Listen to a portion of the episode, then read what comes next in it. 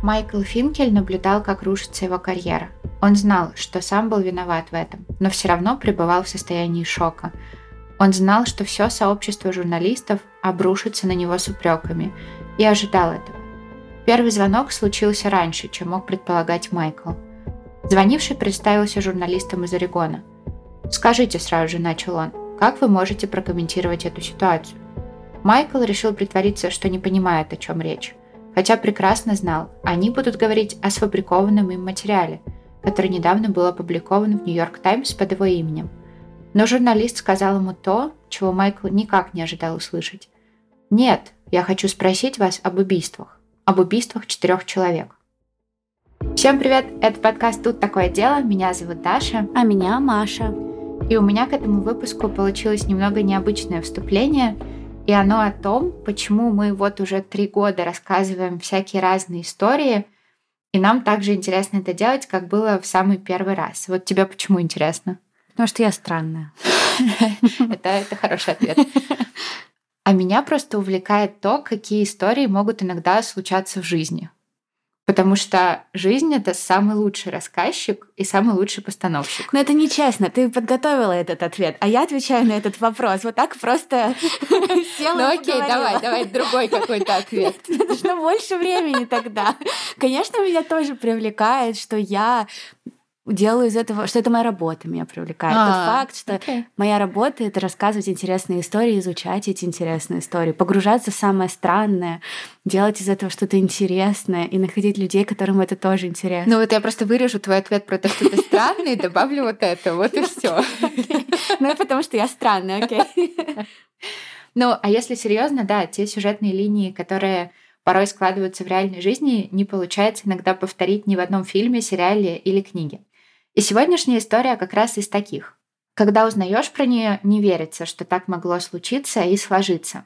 Но, как говорил один из героев этой истории, журналист Майкл Финкель, да, это случилось на самом деле. Хотя порой, практически всегда, мне хотелось бы, чтобы в этой истории не все оказалось правдой.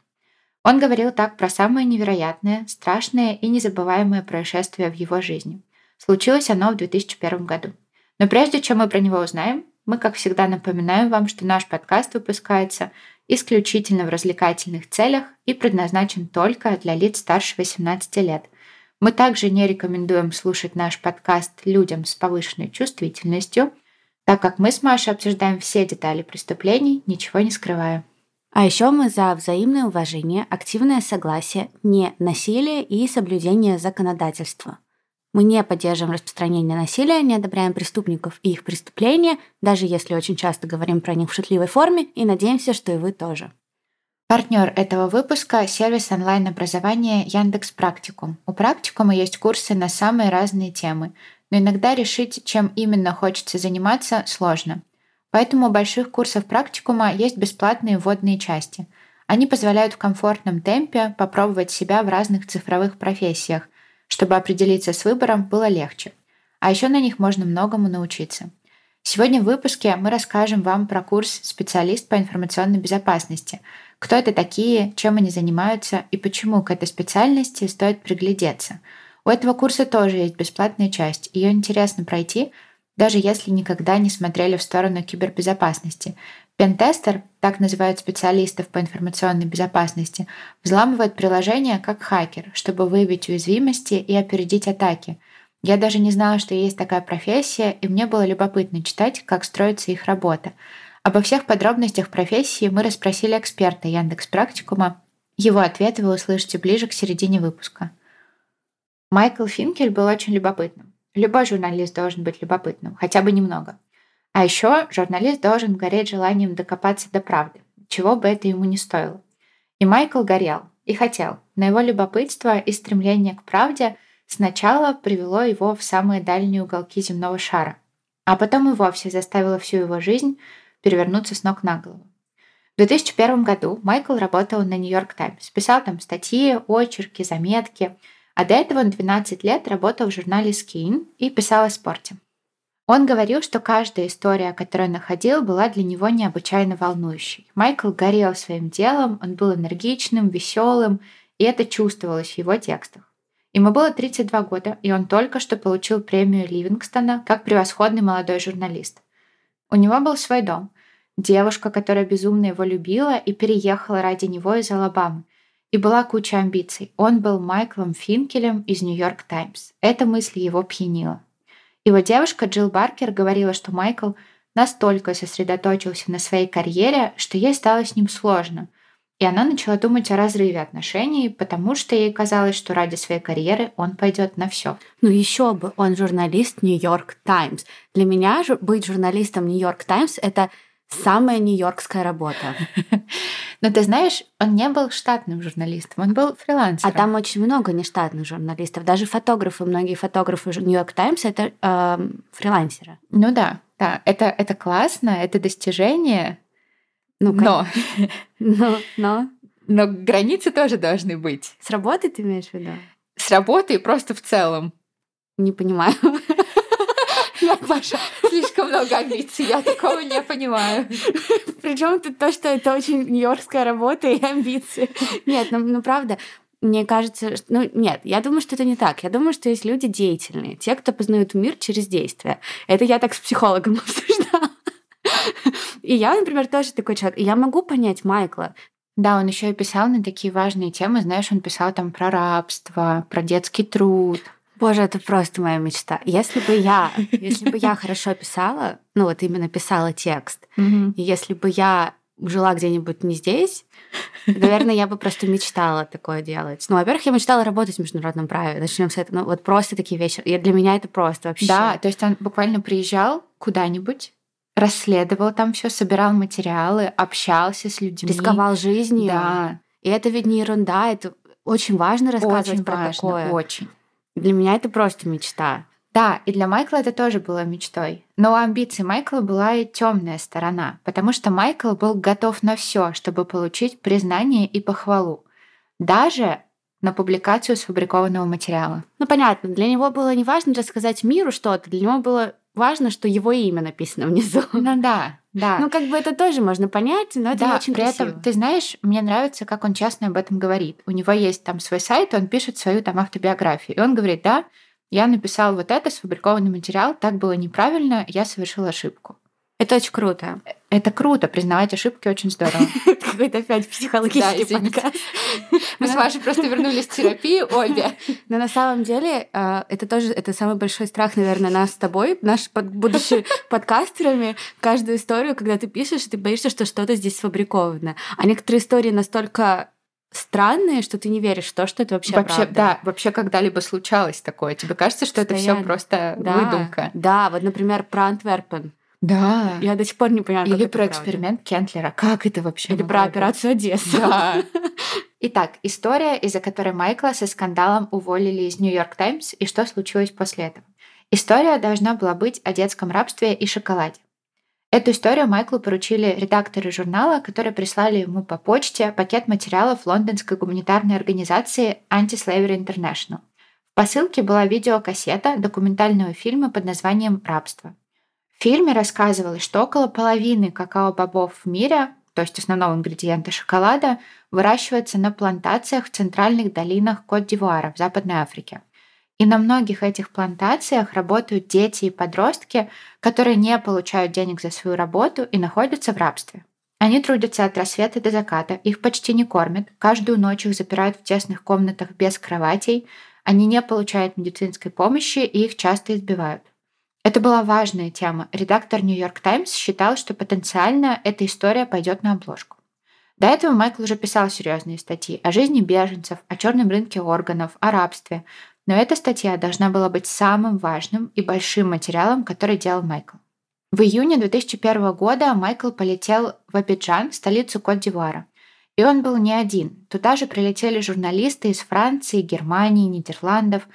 И как это обычно бывает, когда несколько журналистов приезжают писать про одну и ту же историю, в Кот-д'Ивуаре образовалась проторенная дорожка. И каждый журналист, который прилетал в город, тут же находил себе гида, водителя, переводчика, и это сильно облегчало им работу. Ну и начиналась гонка. Да, Кто кто? Да, да, да, да, да.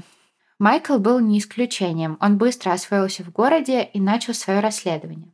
Он хотел взять интервью кого-то из жертв. Детей, которых заставляют трудиться на фабрике. И он познакомился с мальчиком по имени Юсуф Мале, который покинул свою родную деревню и поехал на заработки на плантацию какао в Кот-д'Ивуаре. Юсуф рассказал ему, как работал на плантации год и заработал за год 102 доллара. Про то, как его били и пароли, однажды ему рассекли спину проводом от вентилятора, и как он не мог уйти, потому что каждый раз, когда он пытался сбежать, его ловили, связывали ему руки и избивали до беспамятства. Майкл говорил и с другими детьми на этой плантации. Они все рассказали ему свои истории, и как позднее объяснял Майкл, ему в какой-то момент показалось, что все истории – удивительно похожи друг на друга. Рассказы детей были как будто заученными, механическими и равнодушными. Ну, а они платили детям деньги за интервью? Журналисты не могут платить деньги за... Я это понимаю. Да. А гиды их? Они приносили им еду. А, ну то есть, по сути, это все равно было. Мы найдем вам детей, мы им что-то дадим, и эти да. дети вам расскажут, что вы хотите услышать. По сути, да. Угу. Но он не стал ничего делать с этим странным ощущением, просто написал статью, и вместе со своей статьей Майкл отправил в Нью-Йорк Таймс фотографии плантации, условий, в которых живут мальчики, и Юсуфа Мале. А дальше мы узнаем, что случилось из примечания главреда Нью-Йорк Таймс. Статья Майкла была опубликована в феврале 2002 года, и в том же феврале Майкл сам сообщил Нью-Йорк Таймс, что с ним связался представитель правозащитной организации Save the Children и сказал, что в ходе расследования этого дела, потому что Майкл передал им все данные, это было очень важно, и организация начала расследовать и обнаружила, что мальчик на фотографии вообще не Юсуф Мале. И это совсем другой ребенок, которого зовут Маду Траоре. Майкл признался, что Юсуф Мале из его статьи – это собирательный образ нескольких детей с фабрики. Многие факты в его статье преувеличены, а некоторые вообще являются просто предположениями Майкла – о том, как все могло бы происходить. То есть он получил неправильную информацию, плюс еще и приукрасил ее. Да, когда с ним связалась эта правозащитная организация, он понял, что это выльется в большой скандал и сам сообщил Нью-Йорк Таймс. Но это похвально, потому что, мне кажется, ни один журналист не застрахован от того, что mm-hmm. может всплыть какая-то дополнительная информация, да. и ну, невозможно проверить абсолютно все. Да, но он делал предположения, которые не основывались на фактах, и в этом, конечно, в он этом был он сильно винов... неправ. Да. Тут он виноват. Да, да. Редакторы «Таймс» были в шоке. Они только что выпустили фальсификацию под видом журналистского расследования. С Майклом тут же разорвали контракт, и все его ранние публикации тоже начали проверять на достоверность. И выяснили, что в одном материале он перепутал название города, в другом неправильно указал количество писем, которыми обменивались беженцы с семьями, а в третьем вообще написал, что лодка затонула сама по себе, хотя лодку на самом деле потопила береговая охрана. Ну, то есть вот эти вот все неточности, они все всплыли, и это все выглядело очень-очень плохо. И карьера Майкла разрушалась. И как он сам выразился, этот случай с этой публикацией гильотинировал его карьеру. У него тогда было желание просто залезть под одеяло и спрятаться от всего мира. На следующей неделе про Майкла писали все газеты. Его поступок называли оскорбительным, пагубным, а самого Майкла считали высокомерным и желали ему гореть в журналистском аду. Ну и, естественно, еще все налетели на Майкла, да. как коршуны, да. при этом уверены, что у них все тоже не очень хорошо, да. побежали по секрету проверять свои работы. Да, и это жестоко, это публичная порка, но вот когда кто-то из журналистского или вообще любого сообщества совершает ошибку, другим представителям профессии очень важно продемонстрировать, что вообще-то их сообщество такого не потерпит. Их стандарты по-прежнему очень высоки. Майкл решил, что он никак не будет на это реагировать, не будет отвечать на письма, брать телефон или говорить с кем-то об этом. Но когда где-то за час до публикации вот этого примечания главреда, а Майкла предупредили об этом заранее, потому что у него все-таки хорошие отношения сохранились, телефон Майкла зазвонил, и он решил взять трубку. Это был репортер газеты Portland Oregonian Мэтт Сабо. Он попросил поговорить с Майклом Финкелем из Нью-Йорк Таймс. Майкл сказал, что ж, поздравляю, ты первый, кто мне позвонил. Я первый? сказал тот. Что ж, я удивлен. Да, ответил Майкл, ты первый. Я не думал, что кто-нибудь позвонит до завтра, после того, как вся история станет известна публике. Но эта история выйдет не раньше воскресенья. Майкл ответил, ну как же, я знаю точно, что оно выйдет завтра, оно уже в типографии. О чем ты говоришь? раздражаясь, спросил Мэтт Сабо. Я говорю о примечании редакции, ответил Майкл. А зачем ты тогда мне звонишь? «Нет», — сказал Мэтт, — «я звоню по поводу убийств». Так Майкл узнал о неком Кристиане Лонга, который находился под арестом в Орегоне. И этот Кристиан пользовался именем Майкла все это время. Так и говорил «Я журналист Майкл Финкель из Нью-Йорк Таймс». Еще Майкл узнал, за что именно арестован Кристиан Лонга и зачем ему потребовалась личность Майкла. Кристиан Лонга совершил убийство. И не одно. Убийств было четыре. Это так страшно на самом деле, потому что ну, мы с тобой тоже в каком-то роде публичные уже личности. Mm-hmm. Ну, про нас кто-то да знает. И мы много где подписаны, много с кем общаемся. И человек может, он же просто может реально запомнить. Да. Там, ну, какое-нибудь мой Маша Собкина сочетание останется у него оно где-то в голове, и он будет это использовать. Да, но это ладно, когда он просто использует. Но вот когда он в прямом смысле крадет твою личность, знаешь, принимает то, как ты говоришь, а то, где ты было? появляешься. Да, полностью. А, ну это как поймай меня, если сможешь, только немножко... Жутко. Ну, конечно, это очень страшно. Да. Первое тело было найдено утром в среду, 19 декабря 2001 года, недалеко от города Уолтпорт, штат Орегон, в вылистом пруду в нескольких километрах от побережья Тихого океана. Это было тело маленького мальчика, плавающее лицом вниз в мутной воде рядом со скалистым берегом. Вызванный на место преступления шериф установил, что мальчику было от 4 до 6 лет. У него были светлые волосы и каре-зеленые глаза. На нем были только трусы, белые с синими и зелеными полосками. Он умер совсем недавно, максимум день или два назад. На его теле не было явных признаков травм и не было никаких опознавательных знаков. В местную полицию никто не подавал заявление о пропаже ребенка. Имя ребенка никто не знал – Фотография мертвого мальчика была распространена в местных СМИ в надежде, что кто-нибудь поможет его опознать. Полиция тогда предположила, что мальчик умер в результате несчастного случая. Возможно, какая-то семья путешествовала и проезжала через Орегон, и на узком мосту через пруд их машина съехала с дороги. Поэтому к расследованию подключили команду дайверов, которые обыскали дно пруда.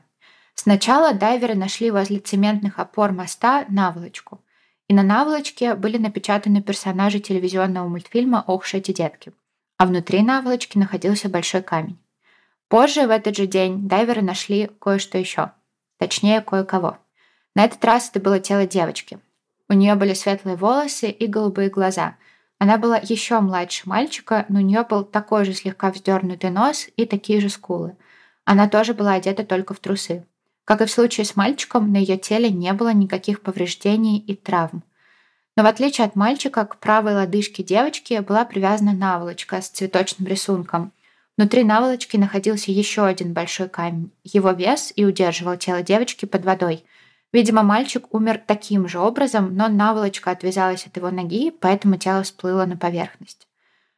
Второй мертвый ребенок за два дня – ужас, шок и начало масштабного расследования. Меня в таких историях всегда смущает то, что вот так просто находят тело ребенка, но не там никто не сообщает о пропаже, угу. никто не появляется там сразу же, и родители какое-то время ищут и ждут.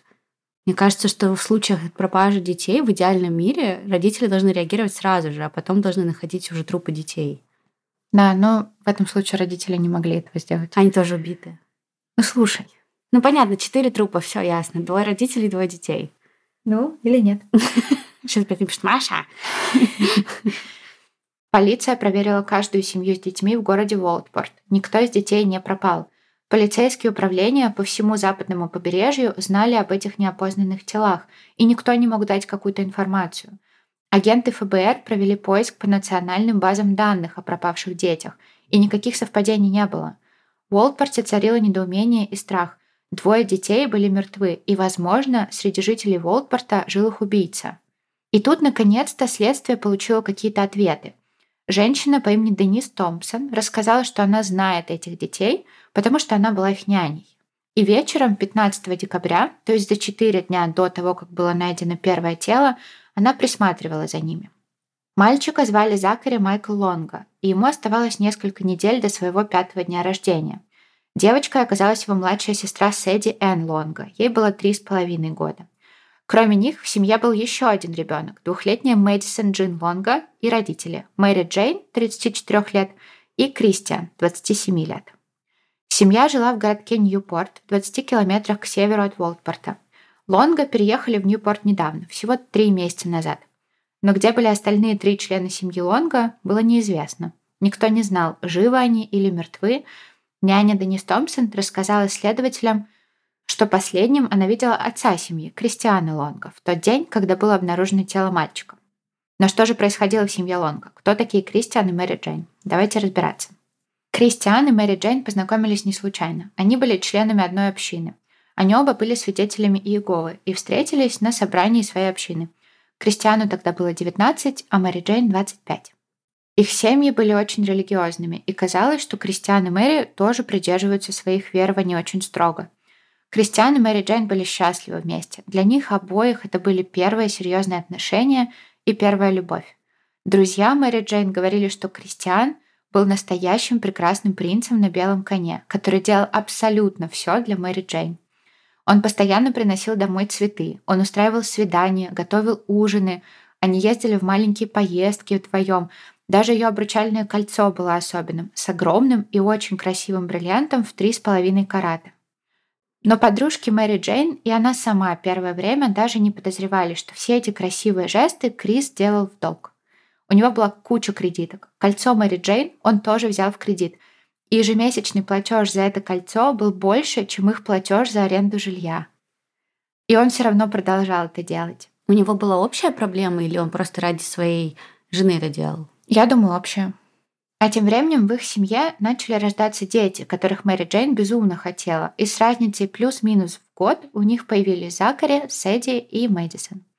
Крис, который до этого не работал полноценно, был вынужден найти себе работу, чтобы обеспечивать свою большую семью.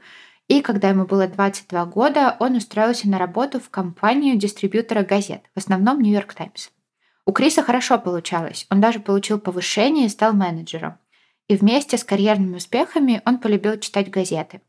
В особенности ему понравились статьи одного конкретного журналиста, Майкла Финкеля. Он читал, как Майкл путешествует в самые опасные удаленные уголки мира – общается с разными интересными людьми и живет такую жизнь, о которой Крис мог только мечтать. Постепенно интерес Криса к Майклу превратился в нездоровую зависимость. Он выучил все его публикации наизусть, помнил каждое слово, знал малейшие детали жизни Майкла. Удивительно, как много он смог узнать про Майкла из газет и из сети. Он буквально мог вести себя как Майкл, говорить как он, писать как он и полностью им притвориться. Грубо говоря, то, что Крис начал делать в этот момент, это первый шаг того, что мы называем identity theft, кража личности.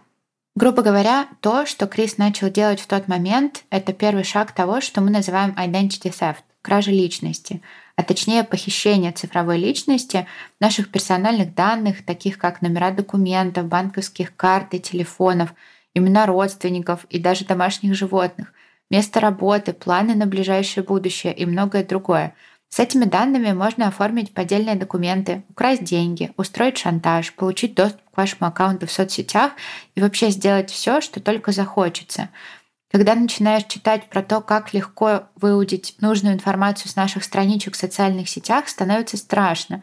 Я начинаю понимать своего папу, который до сих пор пользуется кнопочным телефоном, не сидит ни в одной соцсети, интернет про него совсем ничего не знает. Это на самом деле очень важно. Я постоянно задумываюсь над тем, и что я публикую в социальные сети, и как легко меня взломать. Да, и насколько легко можно всю информацию собрать и каким-то образом воспользоваться ей. Да, и вот мы смеемся над бабушками, которые пишут пароли от своей карточки и носят рядом с карточкой банковской. А на самом деле мы тоже делаем очень опрометчивые поступки Максимально. порой. Да, вот эти вот все фотографии, когда мы там из отпусков выкладываем, куда мы поехали, что мы делали, куда мы там ходили, с адресами, с геометками, это очень-очень опасно. Даш, мы все используем одни и те же пароли везде. Я нет. Я отучилась от этого. Я прям нарочно от этого отучилась. Ну, ты психопат. Меня просто трижды взламывали. А, да. Если мы, люди, так уязвимы и нас так легко использовать, то представьте, какой лакомый кусочек для любого мошенника целая компания с тонной самой разной и полезной информации. Нам нужно защищать себя самим, включать двухфакторную аутентификацию, не делиться информацией со всем миром, не подумав о рисках, никогда не показывать, в каком месте вы сейчас находитесь, а у компании для такого есть отдельный человек, специалист по информационной безопасности. О том, кто эти люди, что они умеют и как стать одним из них, мы поговорили с Иваном Авраменко, инженером по кибербезопасности, наставником и одним из авторов курса Яндекс Практикума. Ответы на вопросы вы услышите нашими голосами. Не удивляйтесь, мы не сошли с ума. Я думаю, многие знают, что мы уже сошли давно с ума. Многие думают, что ты и я — это один человек. Ну, сейчас этот один человек будет обсуждать пентестера. Начинаем. Да, мы спросили у Ивана, как обычно выглядят задачи пентестера. Неужели он с утра садится и просто начинает планировать хакерскую атаку? Иван рассказал, что на самом деле это широкий вопрос, потому что даже среди пентестеров встречаются люди разных специализаций. Кто-то действительно может каждое утро планировать атаки, а кто-то будет проводить тестирование согласно запросу или ТЗ. К сожалению или к счастью, не всегда нужно прямо планировать атаку. Иногда заказчик или работодатель сам показывает то, что хочет тестировать и в какой форме. Соответственно, если это так, то нужда планировать атаку частично отпадает. А по-моему, это очень интересная часть работы. Мне кажется, да. Но тут звучало так, словно Иван от этого очень грустит. Да. Сегодня не атака, Такой, блин. К сожалению или к счастью. Еще Иван рассказал нам, как он сам пришел в эту сферу и где учился. И оказалось, что Ивану всегда были интересны технологии, а уже потом его стало интересовать именно безопасность.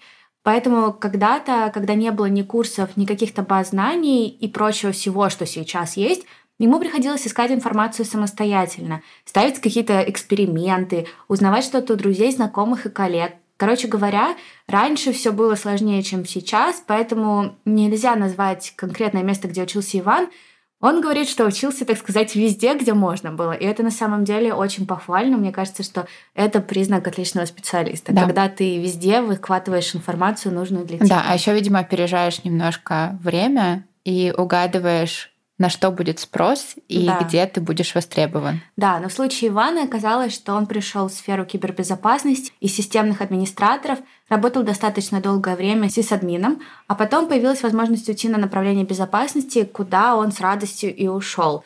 Ну а потом, уже набравшись опыта, ушел конкретно в кибербезопасность. Дальше мы у Ивана поинтересовались, какой самый интересный случай происходил в его работе. Иван сказал, что таких случаев было много, но, наверное, самый запоминающийся — это когда он в один из ничем не примечательных дней обнаружил кое-какую уязвимость, которая позволяла перевести деньги со счета клиента на любую карту — когда Иван об этом сказал, ему не поверили, и ему пришлось перевести деньги со счета технического директора на свой личный счет.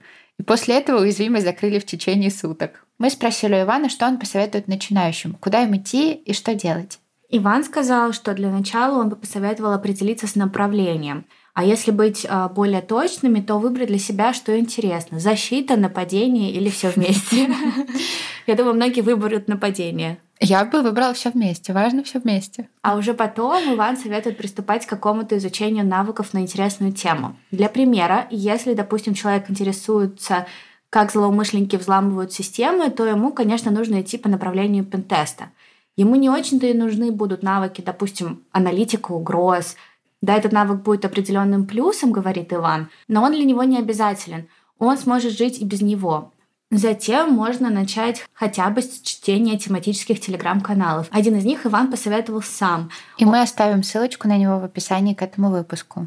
Он называется «Кракен». В этом канале нет воды, очень много интересных статей, в том числе по различным инструментам и всему, что может пригодиться в самом начале и не только. После того, как понятны основы, направление, в котором хочется развиваться, уже можно пробовать конкретизированные курсы по типу веб-пентеста от Яндекса Практикум. Потому что, не имея определенного входного уровня, это будет пустая трата денег и нервов. И это правда. Теперь мы знаем, какие первые шаги можно сделать, чтобы стать крутым специалистом по кибербезопасности через пару лет. А если заинтересовались, то начать можно с курса Яндекс Практикума и канала, который нам посоветовал Иван. Все ссылки мы, как всегда, оставим в описании выпуска. А сейчас возвращаемся к Крису. Пока что Крис пытался создать свой собственный личный бренд, а не пользоваться чужим. Он понимал, что его офисная работа не сможет обеспечить ему тот уровень жизни, который бы он хотел. И он решил, что ему нужно уйти из найма и начать свой собственный бизнес. Он долго думал, чем же таким он может заняться и что может приносить ему деньги, и, наконец, решил открыть свою собственную клининговую компанию. Он назвал ее Final Touch. И бизнес пошел очень хорошо. По крайней мере, так казалось всем вокруг. Семья Лонга каталась в дорогие отпуска, они всегда ездили на новеньких машинах и в целом ни в чем себе не отказывали. Крис даже убедил нескольких друзей и своего отца инвестировать деньги в его компанию, убеждая их, что совсем скоро все окупится. Ему было так важно показать другим людям, как у него все классно, какой он успешный. Это было главной целью его жизни. Точнее, главной целью его жизни были две вещи – его имидж и его деньги. На все это время бизнес Криса рушился. У него были огромные долги, и чтобы расплачиваться за них хоть как-то, он начал подделывать чеки, якобы от своих клиентов, и платить поддельными чеками по займам и кредиткам. И в итоге он подделал чеки почти на 30 тысяч долларов. Ну, то есть украл их у людей, которые вообще не понимали, что это происходит. У своих клиентов. Он ведь, получается, подделывал чеки клиентов, и эти деньги списывались со счетов клиентов. Нет, они не списывались. А. Он их просто выписывал, они не были ничем подкреплены, mm. и он пытался ими погасить свои кредиты. А, понятно. И, и они просто от, отменялись, потому что они были пустыми. Да, они отменялись. Ну, то есть у него это все копилось, но у него вот этот вот временной промежуток сохранялся, когда он мог где-то еще найти деньги, он ради этого все и делал. Ну так интересно, да, он столько денег взял в долг на свою жену, а вот сейчас в его жизни как будто бы не существует ни жены, ни детей. Угу. Просто вот он живет какую-то свою жизнь, ну и как да. бы вроде отец. Да. Но это еще не все. Нужно же показывать окружающим, какой Крис богатый и успешный. И он решает, что ему нужна новая машина. Еще одна. Да, но денег на новую машину нет. Кредит ему уже точно не дадут. И он делает себе фальшивое водительское удостоверение, идет в салон автомобилей, берет на тест-драйв минивэн и просто уезжает на нем. Просто не возвращает его обратно. Ну, я, в общем, так поняла, это вообще стандартная схема по угону машин. Да, видимо, но владелец салона заявляет об этом в полицию, Криса очень быстро вычисляют по камерам. Его останавливают на дороге. Он едет прямо в этом самом украденном минивэне, и он в этот момент везет свою семью в магазин. И у полиции, когда его арестовывают, есть сведения не только о том, что он украл эту машину, но и о поддельных чеках. То есть они знают вообще про все. И об этом узнает жена. Да, об этом узнает жена, только вот тогда. В смысле, а яйца? В Мичигане, где жила семья Лонга, финансовые преступления наказываются серьезно, реальными тюремными сроками от 5 до 15 лет. Но Крис умело сыграл свои карты. Он многодетный отец, который пытается прокормить семью. Он ошибся, оступился, но ему жаль. А Крис, он очень харизматичный, он уверен в себе, и он умеет убеждать и умеет располагать к себе. И это работает. Крис отделался условным сроком и штрафом. А Мэри Джейн очень быстро поверила его словам, что это было первое и последнее преступление Криса. Ну, так, которое длилось несколько лет, но Только. одно, неважно. Ну, в смысле, угон автомобиля, чеки, кредиты. Неважно, это один раз. Один раз он оступился, но больше такого не ну, случится. Ладно, нам нельзя ее осуждать, у нее дети, нет работы, и понятное дело, что она тоже не может вот так вот просто сказать. Да, это точно. И вскоре Мэри Джейн поняла, что она вообще не знает, что за человек ее муж. Потому что оказалось, что он еще изменяет Мэри Джейн. Она узнала об этом сама, когда увидела на семейном компьютере имейл Криса другой женщине. Почему-то ты рассказываешь про эту историю. Мне, я всегда забываю, что она там в 2000-х годах. И почему-то кажется, что это 70-е. Там, и ты говоришь, его вычислили по камерам наблюдения. У меня сразу такое возвращение в реальность, что это 2000-й. История звучит как будто бы правда 70-е. Ну да. Он писал своей любовнице, что ждет с ней встречи и очень сильно по ней скучает. А еще уверял, что она не должна переживать по поводу его жены, потому что Крис давно не любит Мэри Джейн. И дальше, после родов с ней перестало быть весело, и она все внимание уделяет детям, а не ему. Да, потому что ты не уделяешь время детям. Просто что? Просто ненавижу такое. Я ненавижу таких. Мэри Джейн была просто разбита. Она рассказала об этом своей сестре Салли, но она так сильно любила Криса и так сильно не хотела, чтобы ее дети росли без отца, что она решила сделать все, чтобы Крис остался в семье. Она наряжалась в красивое платье, она готовила ему ужины, она даже набирала ему пенные ванны, только чтобы Крис не ушел. Это очень грустно. Каждый раз, когда я слышу про то, что женщины стараются, ну это похвально, наверное, но им просто в жизни не хватает подруги, которая скажет, дорогая, уходи. Ты стоишь большего. Да. Ты ничего не поменяешь. Мэри Джейн даже предложила Крису переехать, чтобы начать жизнь с чистого листа. Крис соглашается. Они переезжают в Толедо, штат Огайо. Денег на полноценный дом или квартиру у них тогда нет вообще. Поэтому сначала они живут в хостеле, а потом они переезжают на склад. На старый склад, которым давно никто не пользовался. С тремя маленькими детьми. Это она так пыталась сохранить семью, такая, о... Давай переедем на старый заброшенный склад. Вот сейчас мы заживем. Да, они там спали на картонках, там не было душа, там было темно. Это просто ужасные условия. Но это абьюз, это просто детский абьюз. Да, но вот о чем семья Лонга почему-то не подумала, так это о том, что у Криса все еще условный срок. И приезд в другой штат считается нарушением условий этого срока. И на Криса тут же выдают ордер на арест. Семья Мэри Джейн отчаянно пытается связаться с ней и не может. И они просто ездят по соседним штатам, семья Мэри Джейн, и они пытаются найти ее каким-то образом. И вот они случайно замечают собаку семьи Лонга у склада и понимают, что на этом складе живет Мэри Джейн, дети и Крис. Просто, представляешь, просто случайно видят собаку. И как только Крис понимает, что их нашли, он прямо в тот же день собирает вещи и говорит Мэри Джейн, что они уезжают. Просто увозит их. И на складе семья оставила почти все свои вещи. Казалось, что они просто в панике куда-то бежали. А Крис собрал только свои вещи, да? Они вообще как будто бы половину вещей там оставили, причем нужные вещи они там оставили, детские вещи почти все. Его мобильный и мобильный Мэри Джейн были отключены, и у сестер Мэри Джейн появилось стойкое ощущение, что случилось что-то ужасное. Они подают заявление о пропаже Мэри Джейн, и тут им приходит от нее открытка. В открытке, которая пришла сестрам в ноябре, было написано «Со мной все в порядке, не могу сказать, где я, свяжусь с вами позднее». Адрес отправления – Южная Дакота. Прям стихами. Да. Не могу сказать, где я, свяжусь с вами позднее. Но на самом деле это все по такой стандартной схеме. Да, очень. Тут они пропадают, приходит открытка, потом какая-нибудь еще открытка, потом наконец-то все понимают. Да, но это очень грустно. И все, больше никакой информации. Но полиции этого достаточно, чтобы закрыть расследование, потому что, ну, Мэри Джейн в порядке. А дети? Она их мать. Она со своей семьей, она взрослый человек, поэтому где она и чем она занимается, это только ее дело. Сестры не поверили, что с Мэри Джейн все в порядке. Они знали, что сестра в опасности, и они были правы. Всего через месяц полиция Уолтпорта найдет тела детей Закари и Сэдди Лонга. Но никто не знает, где Кристиан, Мэри Джейн и их младшая дочь Мэдисон. Няня Денис рассказала, что семья Лонга в Уолтпорте снимала небольшой домик, и она знает его адрес, потому что она приходила туда сидеть с детьми. Полиция обыскала этот домик, и там, в доме вообще не было никаких личных вещей семьи. Но когда полиция обыскала мусорный контейнер рядом с домом, то там они нашли детскую одежду, семейные фотографии, украшения Мэри Джейн. То есть кто-то просто избавился от вещей и выкинул их. Кто-то. Кто-то. Рядом с домом тоже был небольшой водоем, и полиция подумала, что, возможно, тут есть определенный паттерн, и нужно обыскать этот водоем. И они оказались правы. 27 декабря, через 8 дней после того, как было обнаружено тело Закари, прямо по деревянным пандусам, ведущим к докам, где были пришвартованы десятки парусных лодок, дайверы извлекли два больших темно-зеленых чемодана. Из одного чемодана виднелись светлые волосы. Внутри, в позе эмбриона, нашли тело Мэри Джейн.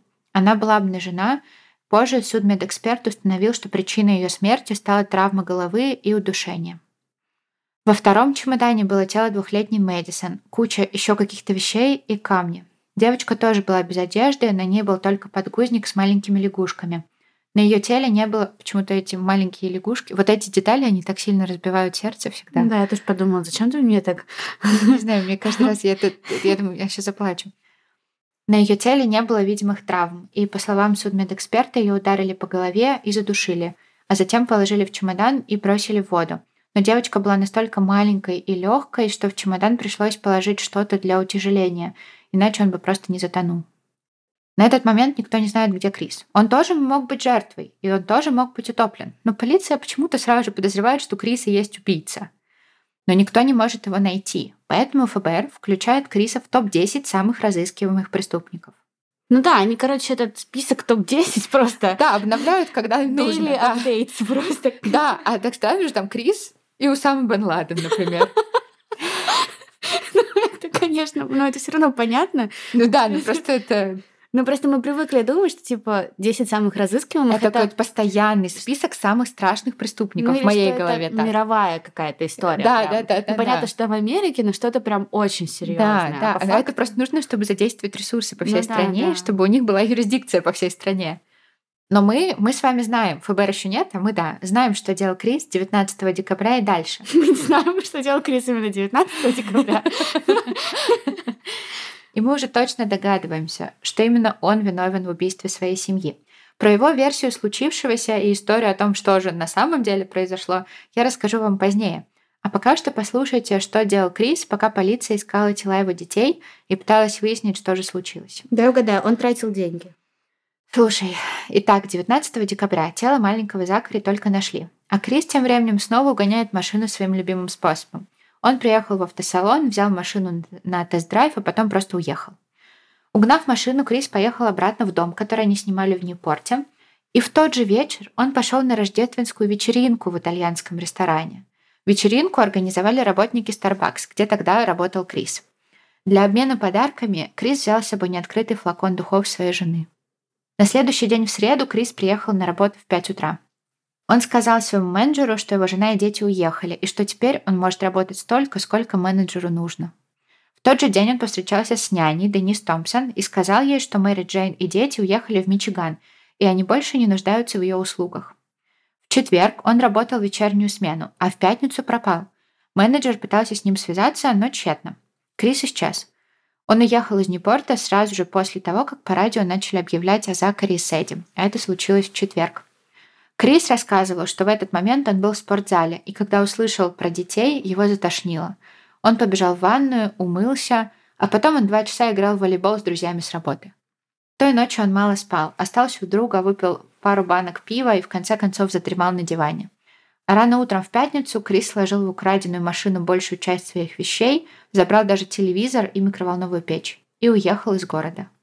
Позже он объяснил, что вообще тогда не знал, куда он едет. В течение следующих нескольких дней Криса внесли в список 10 самых разыскиваемых преступников. И он, который никогда раньше не обвинялся в насильственных преступлениях, теперь оказался в одном списке с Усамой бен Ладеном. В объявлении о розыске его назвали вооруженным и чрезвычайно опасным – а Джон Уолш, ведущий программы «Самые разыскиваемые преступники Америки», сказал о Крисе следующее. «Он очень обаятелен и умен. Он расчетлив и отлично умеет прятаться». Так смешно, когда всегда описывают преступников, он очень обаятелен. Это просто я история про мафию. Он очень обаятелен. Он очень, очень опасен. За информацию, которая приведет к аресту Криса, ФБР предложил вознаграждение в размере 50 тысяч долларов но никаких следов Криса Лонга обнаружено не было. А Крис просто услышал вознаграждение денежное и такой «Я здесь!» Он прятался в Мексике, в городе Канкун, и жил свою новую жизнь. Чужую новую жизнь журналиста Майкла Финкеля, который путешествовал по миру, писал статьи и был знаменит и успешен. Но из-за того, что фотографии Криса распространялись везде, его лицо начали узнавать. Но все знали его под именем Майкла Финкеля. И он жил в Канкуне, куда мы все просто мечтаем поехать отдыхать, да. и кайфовал. Да. Его арестовали, когда он в какой-то пещере со своим другом курил травку. Ему настолько было наплевать на то, что он сделал. Просто жуть. И Крис был настолько убедителен, что все верили ему и правда считали Майклом Финкелем. И вот однажды журналист из Мексики увидел фотографию Криса по телевизору, понял, что это тот самый парень, но почему-то в новостях его называют каким-то Крисом, это странно, этот парень же журналист Майкл Финкель. И тогда журналист звонит в полицию, узнает номер Майкла Финкеля, сделать это было несложно. И настоящий Майкл Финкель, который у себя дома ждет, что его карьера вот-вот рухнет, узнает, что его имя фигурирует в деле о массовом убийстве.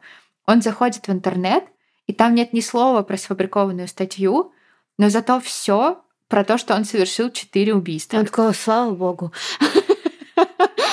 Ну, вот этот тайминг просто невероятный, представляешь? Судьба ему улыбнулась. Очень Как сильно. бы это ужасно не звучало.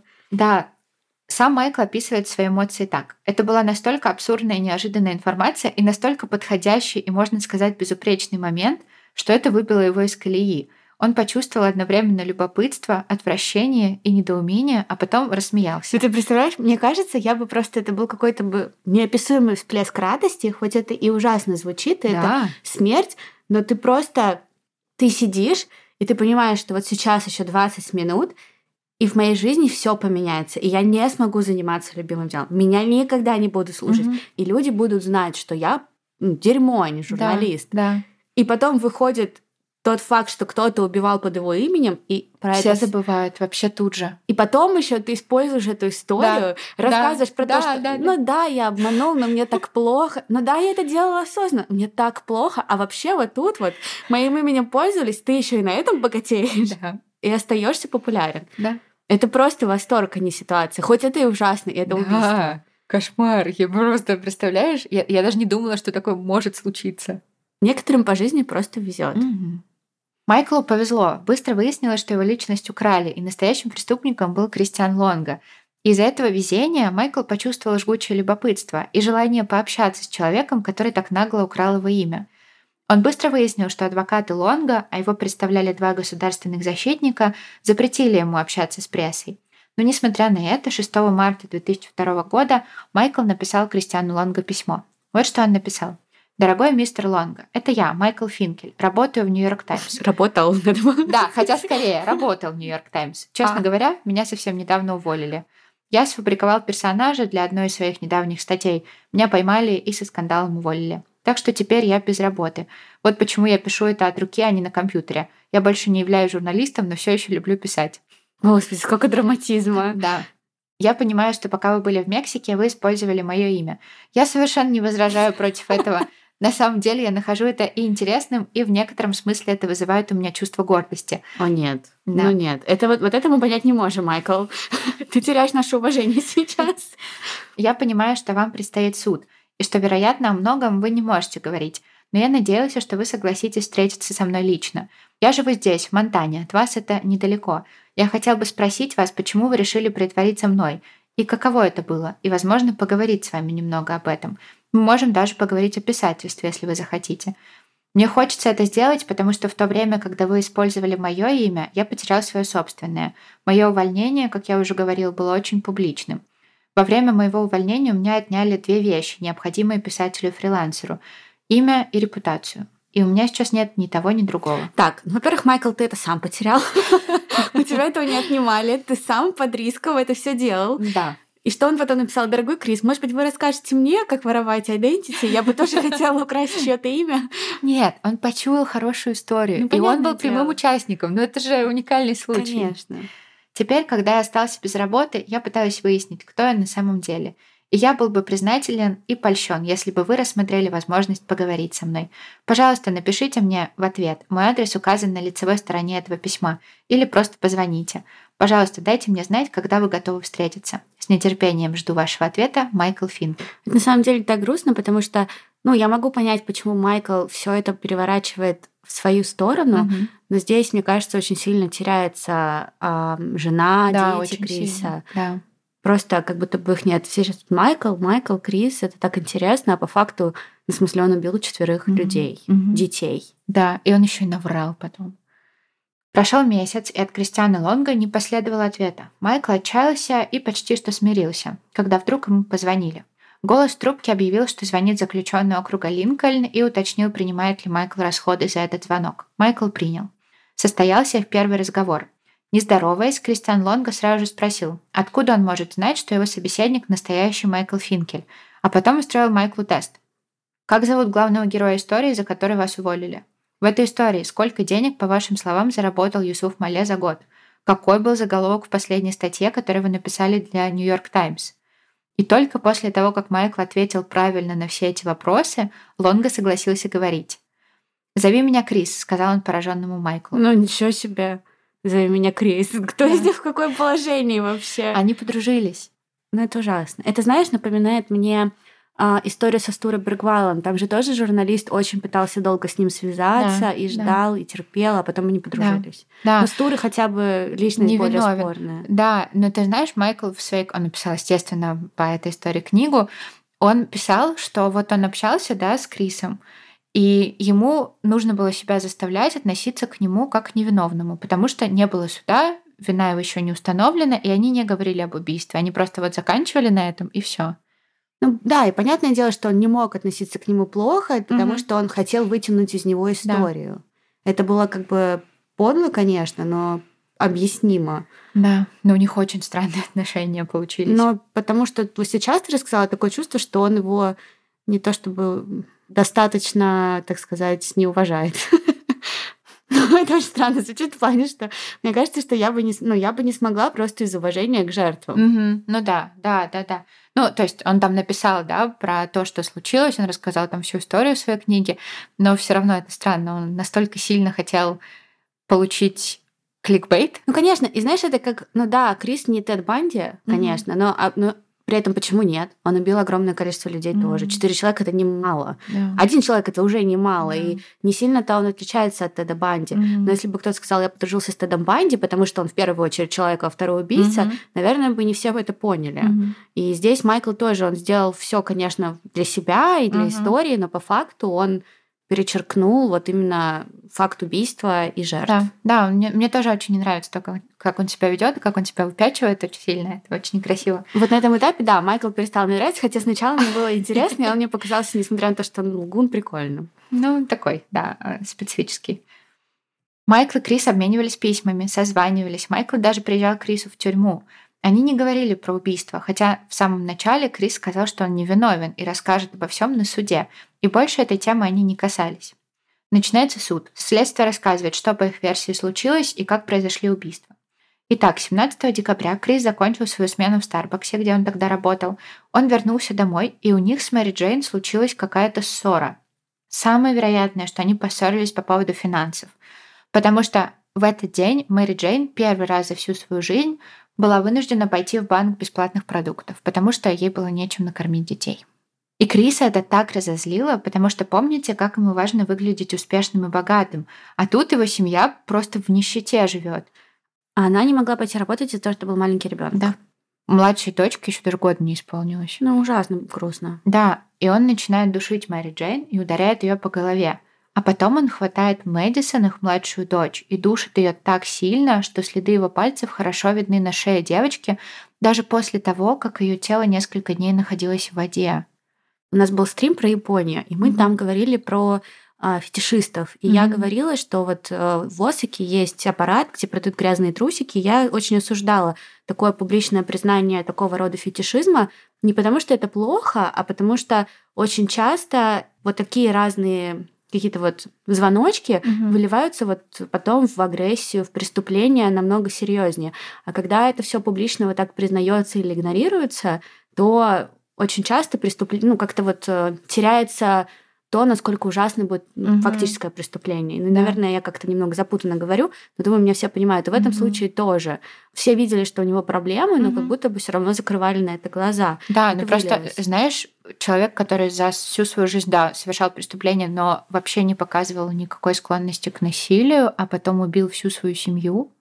Да, но в этом-то и проблема такого рода заболеваний mm-hmm. даже, можно так сказать. У него уже было как заболевание. Это же как э, зависимость от игр та же самая. Да, но у него было нарциссическое расстройство личности. А, ну вот. Ну, может быть, мы не знаем, как бы. Да, но, но оно не подталкивает к убийствам. То есть ну, он конечно. просто в какой-то момент решил, что его семья это обуза, и он их всех убьет. Ну вот, это как, я не знаю, человек играет в игры, ты ему запрещаешь, он начинает психовать, и тоже может кого-нибудь убить. Это, это жутко. Это жутко и страшно, и поэтому на такие вещи нужно обращать внимание всегда, да.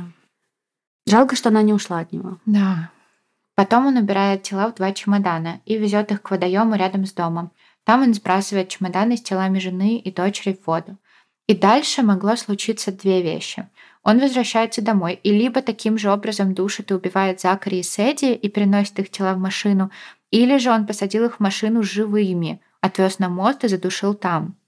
В машину он положил две наволочки и веревку. При этом он просто зашел в комнаты детей – и снял наволочку с вот этим вот мультяшным рисунком у Закари и цветочную наволочку у Сэдди, использовал их, чтобы убить детей. Ну да, и это, получается, не была какая-то агрессия, где он просто отключил кусок. Нет, это просто продумано. Да, да сейчас да. я поеду, мне нужны да. камни, мне да. нужны нав... ну жесть. На мосту он сложил камни в наволочку, по очереди привязал к ногам своих детей и скинул их в воду. У следствия был свидетель, который видел Криса на мосту, было прошлое Криса, были показания сестер Мэри Джейн, но тут Крис удивил абсолютно всех потому что он решил рассказать свою версию случившегося. И по его словам, он виновен только в двух убийствах. Он рассказал, что все началось не 17 декабря, а 15, когда они с Мэри Джейн пошли на свидание. Да, без денег. Да. Мэри Джейн тогда рассказала ему, что их отношения рушатся, Крис врет ей, и она не знает, что ей дальше делать. Крис пытался ее успокоить и сказать, что все наладится, но у Мэри Джейн, по его словам, случился нервный срыв, да такой сильный, что он перепугался за ее ментальное здоровье. На следующее утро Крис предложил Мэри Джейн провести день вместе и обо всем поговорить, но она отказалась и сказала ему ехать на работу, потому что им нужны были деньги. У них была одна машина на семью, и Мэри Джейн отвезла Криса на работу, а потом поехала по делам. И они договорились, что вечером она заберет его с работы, и они тогда поговорят. Но когда Мэри Джейн заезжает вечером за Крисом, он замечает, что она босая и на ней только халат. И он понимает, что случилось что-то плохое. Они едут домой, и там Крис находит Мэдисон. Она уже мертва и лежит в детской кроватке. Крис сказал, что он обезумел от гнева, набросился на Мэри Джейн, ударил ее и начал душить. И он остановился только, когда понял, что Мэри Джейн уже не дышит. Закари и Сэдди дома не было – и Крис испугался, что она сделала что-то с ними. Он был уверен, что Мэри Джейн в своем состоянии сумасшествия убила всех своих детей. Но тут Мэдисон очнулась, потому что она не была мертва все это время, а просто отключилась от нехватки кислорода. И Крис понял, что он лишил малышку всего. Ее матери, которую только что убил, ее будущего, потому что его посадят в тюрьму, и о ней некому будет заботиться. И из милосердия и отчаяния задушил ее тоже. И Крис говорил, что он раскаивается и сожалеет об этих двух убийствах. И, кстати, вот именно поэтому тела были найдены в таких разных местах, потому что это не он убил своих старших детей. Но присяжные на это не купились и признали его виновным. И в 2003 году его приговорили к смертной казни. У Лонга установили нарциссическое расстройство. Он не был способен к сочувствию, сопереживанию, раскаянию и считал себя гениальным и уникальным. Сам Лонга согласился с таким диагнозом. Кажется, он подумал, что это комплимент просто ему. Он такой, да, да, да. После суда Лонга был заключен в камеру смертников в тюрьме штата Орегон, а 13 декабря 2022 года смертный приговор Лонга, как и всем остальным приговоренным к смертной казни в Орегоне, заменили пожизненным без права досрочного освобождения. А Майкл Финкель, когда немного отошел от шока, написал по всей этой истории книгу, которую назвал «Правдивая история». В 2015 году по ней сняли одноименный фильм, и Майкл заработал на продаже прав 500 тысяч долларов и, кажется, получил хороший второй шанс. Мне, кстати, нравится название «Правдивая история». Это так намекает на его... Да, да, да, да, да. При этом относится к делу да. тоже. Ну вот, блин, невозможно им не восхищаться, хотя он не очень-то хороший. После всего случившегося он устроился работать в журнал National Geographic, путешествовал по всему миру, женился, и у них в семье родилось трое детей. Мальчик и две девочки. Символично, да? Как у Криса прям. Да. Вот это жутко. Он просто ага. теперь повторяет за Крисом. Да. А в National Geographic он устроился, потому что про животных невозможно соврать? Нет, он писал про, ну, про то же самое. То есть он а. тоже путешествовал, писал там про рабство, про все остальное. А, да, я не знала, что National Geographic такой. Нет, пишет. там не только про путешествия. А потом он, кстати, увлекся предметами искусства, кражей предметов искусства, начал писать про это, у него есть книжка про это. Ну вот это реально безумно интересная жизнь, когда ты можешь любую историю, которую тебе интересно взять, про нее писать, и ты будешь востребован. Да. Это супер жизнь хорошая. Но если вы, друзья, вдруг запомните чье-то наше имя и решите использовать его, совершая преступление, используйте Дашина, чёр не я. Почему? Потому что я отказываюсь. Окей, так можно, да, было? И Майкл даже после приговора продолжал переписываться с Крисом, и у них, у преступника и журналиста, зародилась очень странная дружба. Ты бы чье имя взяла, если бы вот, тебе надо было... Маши Сопкиной. Ну нет, ну, ну если так вот про кого-нибудь знаменитость. Я не знаю, я не думала об этом. Поговорим об этом в следующий раз. Но это совсем другая история. Да, друзья, вот такая вот интересная история. Не забывайте про партнера этого выпуска, сервис онлайн-образования Яндекс Практикум. И увидимся с вами на следующей неделе. Всем пока!